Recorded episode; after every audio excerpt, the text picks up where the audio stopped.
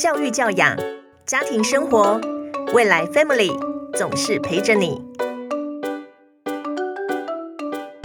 Hello，大家好，欢迎收听未来 Family Podcast，我是主持人德林。今天的特别来宾呢，是个不折不扣的学霸。人说孟母三迁，当年他的父母在四十多岁的时候就离开了教职，带了三个孩子移民美国。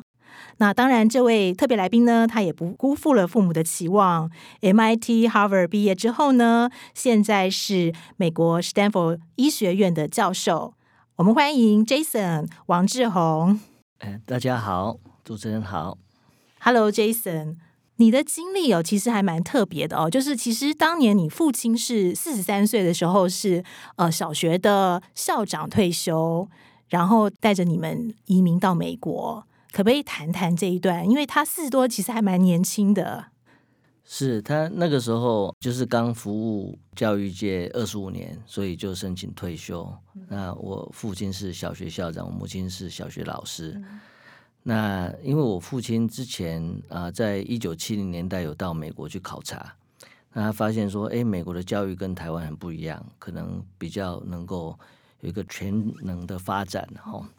那他就决定啊，提早退休，然后准备了大概四年吧，四十七岁的时候带我们去去美国，然后我妈妈当然就辞去教职，啊，然后就。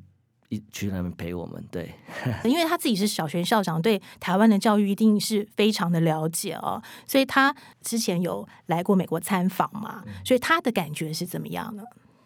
在台湾那个时候啊，是比较重视填鸭式的教育了，哦，就是说比较注重就是 knowledge，就是说你你懂知识的知识的传递，那美国是比较注重这种创意。然后个人的发展，所以两个教育系统是非常不一样的。那我想啊，他可能看到了这个啊未来的机会吧。啊，他是一个那个拓荒者了，pioneer，所以他他想说，哎，给小孩子一个机会呀。就刚好那个时候二十六个英文字母都都学完了，因为我们那个时候是哦国一的国一的时候才开始学英文，对对，那英文字母刚学完，我们就移民了。那那时候有一点有一点觉得不知所措，因为我们那时候是啊十，我那时候十二岁，那青少年那不会英文，然后理个光头。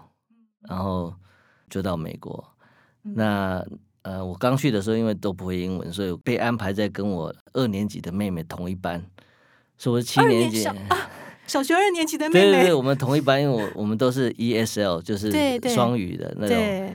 那有一个学期啊，我就在那边着色，因为我妹妹在着色，我也着色，然后涂完以后就学一个字，比方说你学一个 truck，比方说这卡车。之后就学一个英文单字，他觉得诶怎么那么那么慢？但是那个时候其实觉得蛮好的，因为在台湾很累啊，每天都在考试。他忽然就有一个学期就完全就充电。哦，那其实也没有做什么特别的事，就是整天打球，然后学几个英文字母。然后我父母亲就说：“哎，你是不是该多学一点？对对对，单字 是不是学太少？”然后我就开始拿字典。然后开始背字典，因为那个时候没有什么电脑，就是完全就是靠这个书啦字典。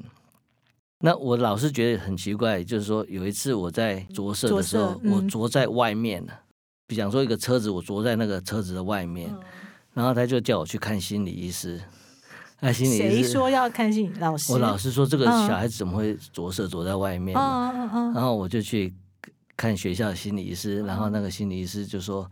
你为什么坐在外面？我说我十二岁，你每天叫我这个 color 啊，对啊，很无聊啊。就是我就我就坐在外面，然后他说哦，赶快给他换班级升级。对对对，然后我就八年级的时候就转到一般的美国人上的普通班。哦，就是等于说你。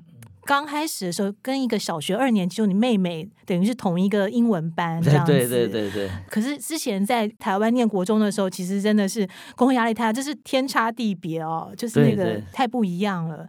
可是你那时候也是初一才刚学完二十六字母，就这样子就是到了美国。那你是怎么样在语言表达上面是怎么样沟通、怎么样适应的呢？你怎么样学好英文的？应该这样讲。呃，那个时候开始有一点时间，我就开始多读一些单字，然后当然跟小朋友、其他小朋友玩，我们就学学英文。那在阅读方面哦，一开始真的很吃力嘛。我之后不是就上正规的美国学校，对对美国的这个英英文课，就拿到了课本了。拿到课本，拿到课本就整个把它翻译成中文，然后。呃，尤其是那个美国历史啊，嗯，我那个 你要花很多时间，花很多时间，因为英文是这样，它有些字哈有不同的意思，同样一个字，对，那所以你要一直翻译，一直翻译，翻到那个句子是你觉得是意思应该是对的，嗯，好，所以要需要一些过程，一些过程，对，但是还好啦，我觉得美国的环境对我来讲比较适合我的口味。怎么说？至少有一点自己的时间呢，就是有一有一种空白的时间，让你可以多去思考。就是对对对对对。其实那个 Jason 还是一个畅销书的作家，哦他应该在一九九五年出版的嘛。呃，他的那本书叫做《一位台湾小留学生到哈佛之路》哦。那当时是怎么样的因缘际会下会出这本书的呢？呃，那个时候其实我在医学院。二年级，嗯，在哈佛医学，那是先哈佛了。哈佛哈佛医学院的时候，其实我在麻省理工学院的时候，大部分医学院一二年级的课程我都已经学过了，因为我是念分子生物学系，所以那时候就觉得很无聊。嗯，那每天下午睡午觉，然后有时候睡不着，那我就想说，哎，是不是写一点东西？那我想那个时候我们刚好移民美国到了十年，那我就想说，或许把它写成一个记录。那所以，我每天要睡午觉之前，我就把它写在一个小卡片上面，有一些 idea，有一些故事，可能其他人会有兴趣，然后就把它丢在抽屉，我就去睡午觉。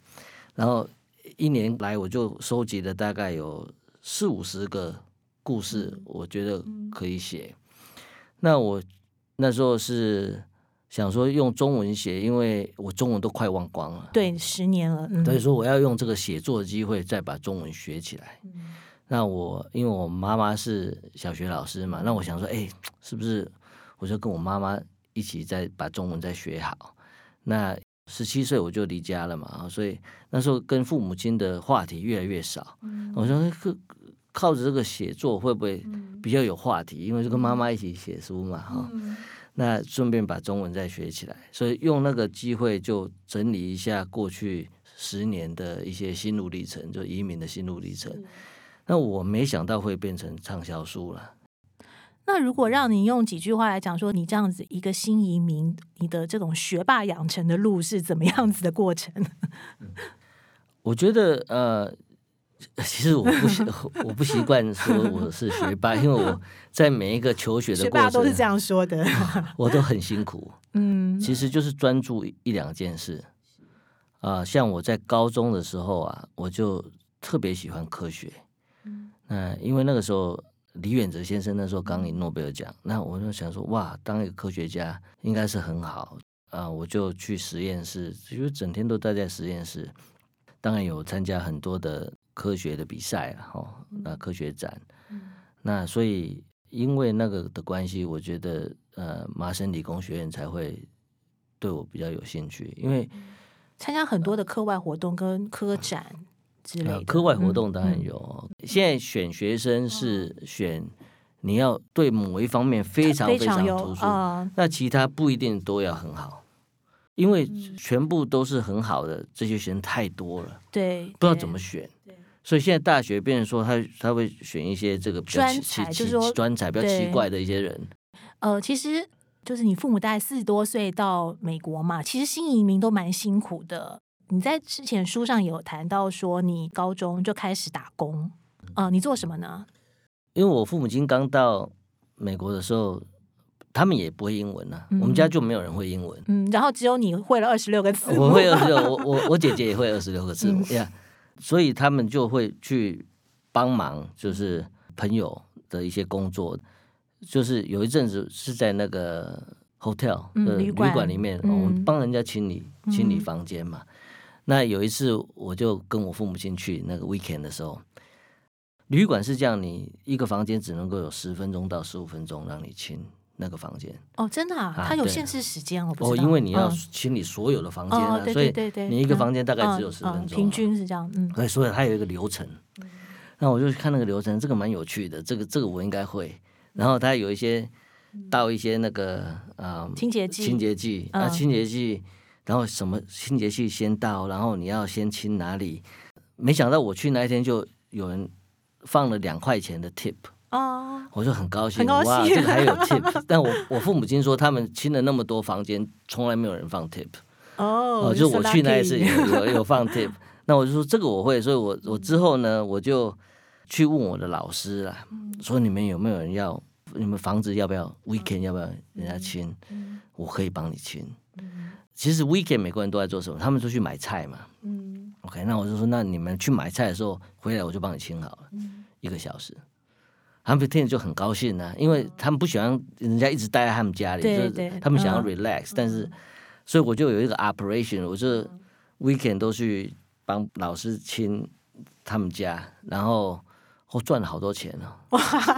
我那个时候一个小时，我我清完算四十块美金，那是不得了一一九八几年，还没一九一九八六年吧。哇。嗯那我而且我清的很干净，因为有人嗯家里还有猫啦，有狗对啦。对对对，嗯，然后我就有一个流程，先把猫跟狗都赶到一个房间，因为它毛会掉嘛。对。啊，然后嗯然后之后我快清完再把它放出来，然后再清那个房间。所以有一个 SOP 就是有一个 SOP，有一个嗯 SOP。其实呃，Jason 他有两个女儿嘛，现在一个大二，一个大四。嗯你在他们成长过程当中，你是怎么启发他们的？呃，我其实很小的时候了，哈、嗯。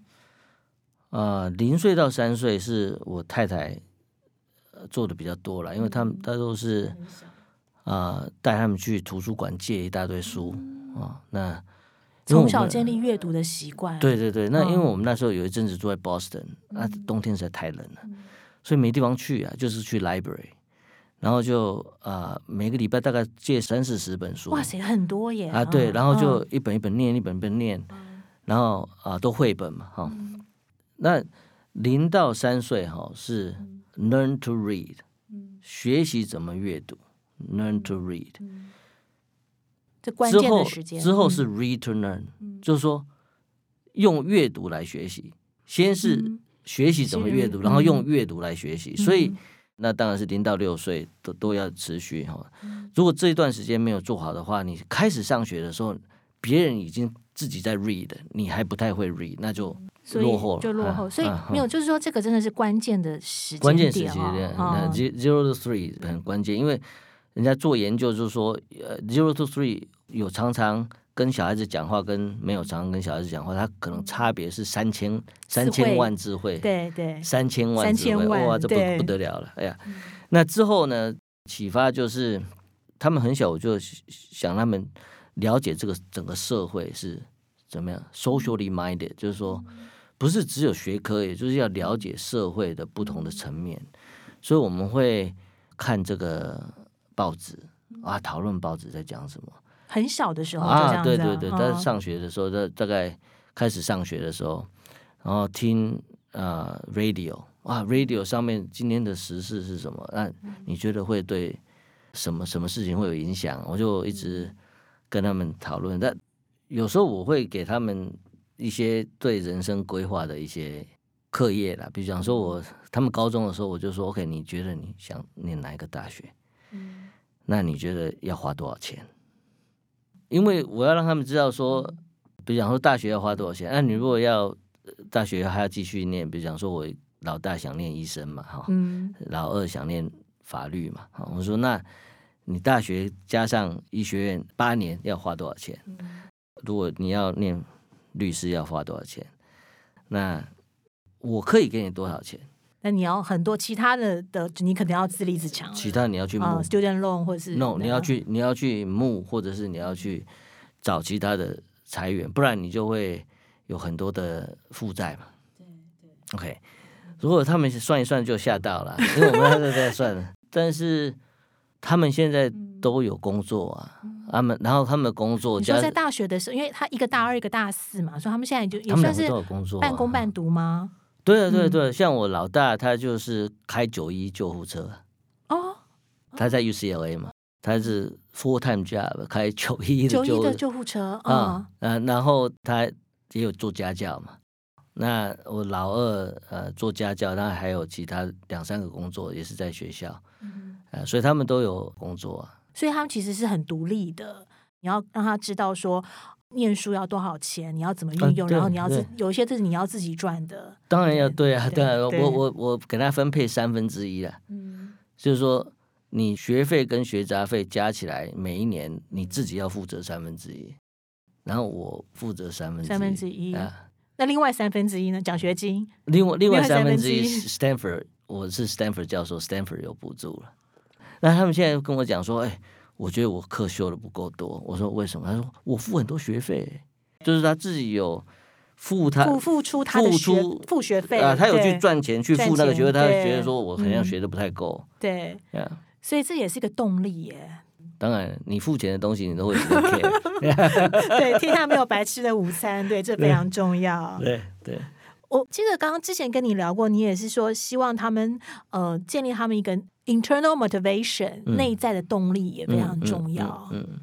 说内在的动力啦，哈，然后 self efficacy 就是自己觉得自己有能力去完成嗯。他想要做的事情，哈，self efficacy。那另外我觉得呃蛮重要的哈，就是说嗯要培养小孩子韧性 resilience，好，那我觉得小孩子应该要有有爱心。为什么？因为不是所有好事情发生在你身上都是因为你好，很多是因为你你的环境好或者你家庭好，所以你要对比较不幸的呃同学或者什么要有爱心，然后对社会比比较 underserve 要有爱心，这个很重要。就是一种爱心或同理心。同理心，对这个怎么培养？你有没有嗯就是故事可以分享？哦，对啊，他们 国中的时候我就带他去瓜地马拉，因为我们要去瓜地马拉义诊啊，然后他们什什么都不会做嘛，哈、我就带他们抬东西嘛。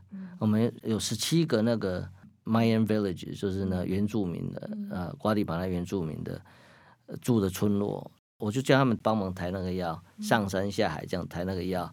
然后我们每去一个部落、啊，他们就负责把那些药放在桌子上，然后我们医生看病，然后他们就他们就看到说，OK，人家住的是什么地方？就比方说，他们一天只能花一块钱美金，one dollar a day，然后吃的是什么？吃的就是就是一个豆而已啊，一个饼就是这个一个饼，饼对，对一块饼都完全嗯没有什么营养。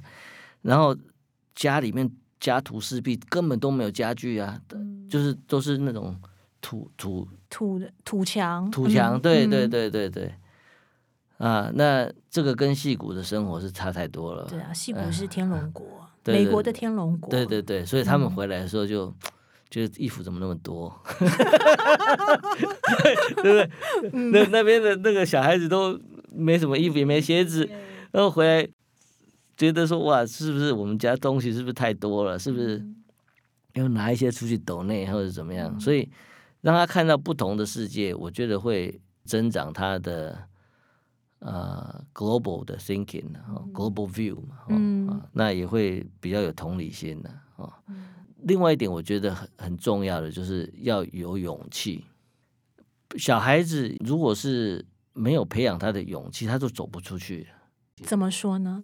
就很多，不管在戏谷也好，或者是在台湾也好，我听很多家长都想说，哦，小孩子大学毕业以后就搬回来家里，就住在家里，然后找工作找一两次没有找的很顺利，也就就没有再继续找，好像就回来家里。现在好多就是就是叫做啃老族这样哦，子，所以这个就是没有培养他勇气。嗯就是你如果是只有培养什么把书念好，那不够了。这在社会怎么生存，这个不够。要培养他勇气，要培养他有毅力，培养他有同理心、有爱心，然后要培养他这个 self efficacy，就是说他认为自己可以达成他想要做的事情。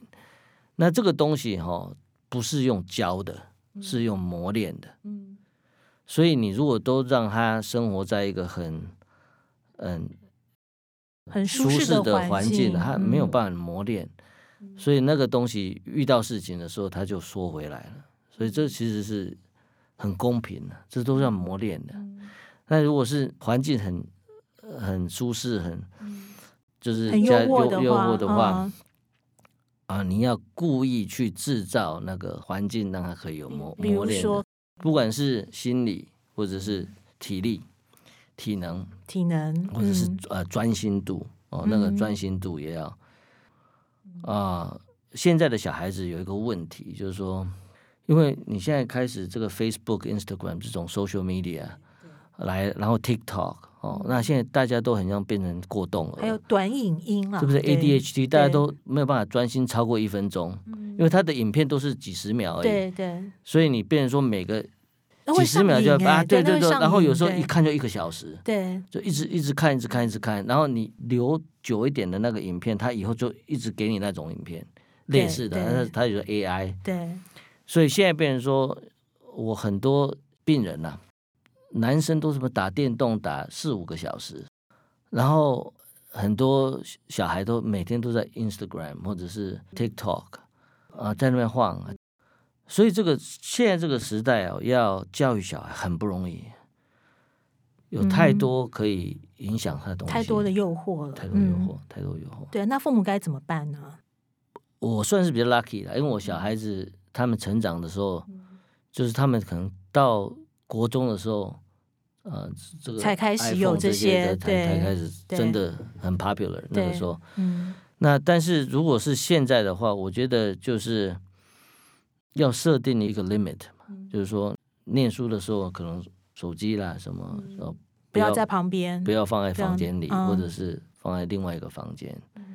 这是一种叫做习惯嘛，你就培养他有一个一个 routine。嗯那一开始当然要盯了，但是之后他如果觉得对他来讲是有帮助的话，他也会应该会继续的哦，就好好讲了。对，好 好好讲那，你是说青少年吗？对，青少年好好讲了，就就如果说啊，一下子就把他手机没收那种，那太嗯激进了。嗯就是说你先给他培养一个习惯，然后就是问他说，你觉得这个有对你有没有帮助？make sense？因为总是我觉得每一个小孩子他都希望自己能够做好一点的，然后就是说，但是他不希望被管嘛，尤其青少年。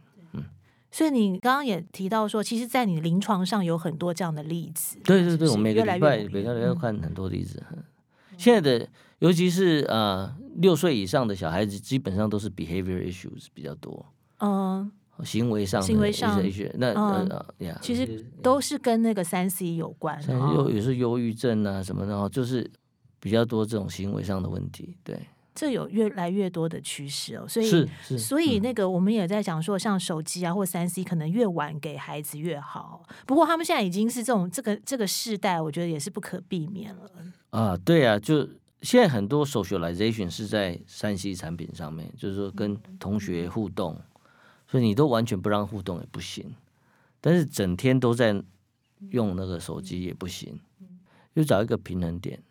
我讲的比较简单，其实做很难。我知道，这是你知道，这是我们父母真的现在 最大最大的痛点。对我，我还想问那个 Jason 哦，就是我也非常好奇，就是说你就是当小儿科医生这么多年，嗯那你观察就是中西方的，比如说美国的家长跟台湾或华人家长有没有什么很大的不同？呃，美国的父母哦，他是比较尊重小孩子个人的兴趣、个人的发展。那亚洲的父母一般来讲是比较想去 shape 他、塑造塑造他，对啊，对对，嗯像其实也是希望他成为某一个样子嘛。对对，像那个日本那个树啊，嗯你可以慢慢绑，慢慢绑，就塑造它。OK，那美国的父母亲一般就说：“哦，你有对什么有兴趣？哦，那我可以怎么样帮忙你？”哦，那所以我有很多同学的，比如讲说他是医生，那他哥哥是开卡车的。OK，就很多像这种对，兄弟很不一样的这种 career 啊。嗯，但是亚洲的 family 就是说，大家都大概都同同一 social 对同样的父母。social status，啊、就是比较相类似，因因为你都有想有去 shape 他嗯啊、就塑造他的，呃，那美国一般西方的父母亲他比较没有这个这个习惯了，嗯，所以他就觉得说，OK，啊，有有你对 baseball，嗯，然后你打的很好，或许以后就变很好的 baseball player，哦，那你你要当医生，Go ahead，你 know，所以不管是在运动啊，或者是各行各业拍电影的啊什么，大家都觉得，对，他是真的是有一种那样行行出状元的这种比比较有，那台湾现在也慢慢有了啦，也台湾现在也。啊，因为嗯，也是多元发展啦。不过，但是我觉得好像华人的父母还是对孩子或多或少都会有很大的期望。对，尤其在学业方面，大家都觉得先把书念好。刚刚我们聊过，好像你你是从来不看你孩子的作业的。我不看他们作业，no。他们在做作业的时候，我会跑进去他的房间，我会说：“哎，你今天学什么？”嗯，然后他们就说：“啊，我今天学什么学什么。”然后。然后他就说：“哎，爸爸，这个我可以问你这条问题。”我说：“不行，因为我小时候做很多作业，我现在不想再替人家做作业。所以如果不会，你要你要先老师先同学先问一下，你再回来。要不然你现在就可以打电话去问你同学，一定会有比你聪明的人会解题的。所以你就互相帮忙这样子。所以我不会去给人家解题，因为我本身事情很多啊。”你其实要给他们自己去解决问题的能力，self efficacy，对，来，因为他解决以后，他变成说，我解答了，我我解决这个问题，我觉得 I feel good。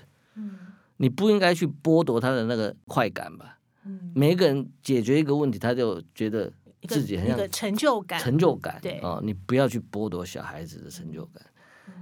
嗯，那这个是慢慢累积，他现在今天可以解决这个问题，明天可以解决更大的问题。那未来可能会呃独当一面，可能会做大事都不一定，但是是慢慢累积出来。我常常在在跟我小孩讲说，不是我念很多书就表示这个可以 pass down，就是说可以传承，然后你自己要念，但是以后说不定，因为以后或许那个人脑跟电脑可能合在一起，也不一定 sync 一下也不这不一定了 哈。但至少目前没办法。但是其实经验的累积是更难传承，knowledge 哦，就是你的那个知识的累积容易，经验的累积不容易，要有挫折，你才有办法从中得到经验。那最好是挫折早一点开始，就是一帆风顺，到时候哎，已经三四十岁才第一次挫折，那个爬不起来。所以要从小给孩子一些挫折，小挫折，小挫折，小挫折。对我小孩子跌倒，我从来没有在扶他们呢。